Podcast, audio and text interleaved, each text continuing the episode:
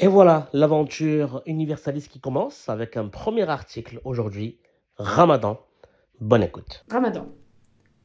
Le neuvième mois lunaire du calendrier égyrien est Ramadan, mois sacré par excellence. Le Coran a été révélé durant le mois du Ramadan, dit le livre du Coran. Chaque jour du mois, depuis la venue de la nouvelle lune, doit être marqué par un jeûne strict, saum, parfois siam.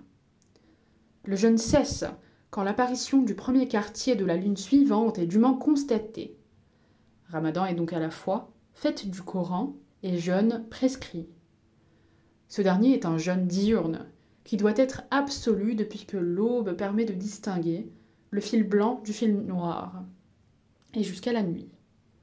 Toute une casuistique extrêmement précise a été mise en place par la tradition et les écoles juridiques. Conditions, exigences et limites du jeûne. Il serait trop long d'en énumérer les règles et d'évoquer les divergences selon les écoles. L'enseignement commun peut être résumé ainsi. Pour que le jeûne soit valide, il faut en formuler l'intention, nia, et s'abstenir avec soin de tout ce qui pourrait le rompre, al-muftirat. Des cas de conscience ont été posés presque à l'infini pour déterminer ces muftirat qui briseraient le jeûne. Le Coran prescrit l'absence totale de nourriture, de boissons et de relations sexuelles. Les traditions y joignirent toute entrée volontaire de substances étrangères dans le corps et toute évacuation de semaines ou de sang. Aucune interdiction légale ne concerne les nuits du ramadan. Une fois atteinte la puberté, nul n'est totalement dispensé du jeûne, obligation personnelle pour tout croyant sain d'esprit. Seuls sont prévus des allègements. Les malades en danger de mort sont dispensés. Peuvent l'être de même les personnes âgées. Mais ces malades, s'ils guérissent, et les vieillards doivent compenser le jeûne par des aumônes. La femme enceinte ou la nourrice les malades qui ne sont pas en danger de mort, le voyageur, surtout si le voyage présente quelques difficultés, ceux enfin qui sont astreints à un travail pénible ont le droit de rompre le jeûne. Mais ils sont tenus ensuite de remplacer scrupuleusement les jours omis dès qu'ils le peuvent. Le jeûne du ramadan est l'un des cinq piliers, arcanes, de l'islam. Il engage la communauté.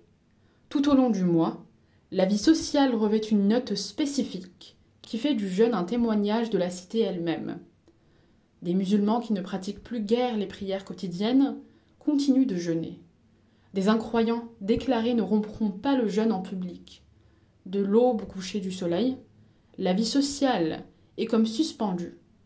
Et, quand l'islam est religion d'État, il appartient à la police des mœurs, Hisba, et même à la police gouvernementale, Shurta, d'empêcher que l'on ne mange ou ne boive ou ne fume en public. Les conditions de vie du monde moderne, certains travaux industriels notamment, ne sont pas sans poser des questions nouvelles. Mais aucun consensus n'est intervenu pour modifier vraiment les pratiques traditionnelles.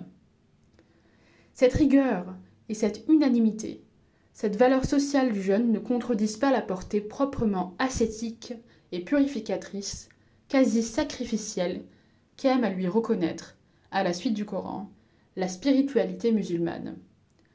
Sans doute les nuits de Ramadan sont parfois l'occasion de réjouissance, voire de licence, dès lors qu'ont été remplies les strictes conditions du jeûne diurne.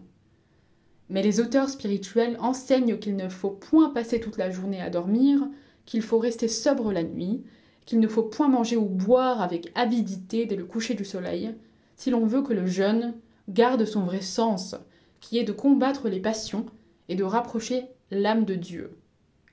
Le mois de Ramadan possède en outre une valeur commémorative, puisqu'il est celui où le Coran descendit comme direction pour les hommes.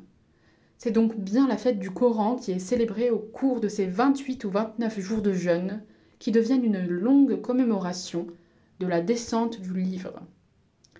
La date culminante est l'une des nuits de la dernière décade, de préférence la nuit du 26e au 27e jour. C'est Laylat el-Qadr, la nuit du destin, qui est chantée par la Sourate 97 et qui est une nuit bénie.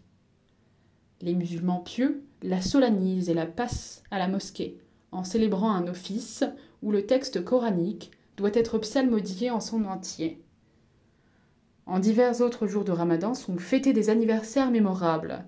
Le 6, la naissance de Hussein, petit-fils du prophète, le martyr de Karbala. Le 10, la mort de Khadija, première épouse de Mohammed. Le 17, la bataille victorieuse de Badr. Le 19, la prise de la Mecque par les premiers musulmans. Le 21, la mort de Ali, assassiné à Koufa. Et le 22, sa naissance. Les jours et les nuits de Ramadan se succèdent ainsi, voués au culte du Coran, au jeûne purificateur et à la célébration des grandes dates de l'islam naissant. Article écrit par Louis Gardet, ancien professeur au Collège philosophique et théologique de Toulouse, co-directeur de la collection Études musulmanes, collaborateur de l'encyclopédie L'Islam.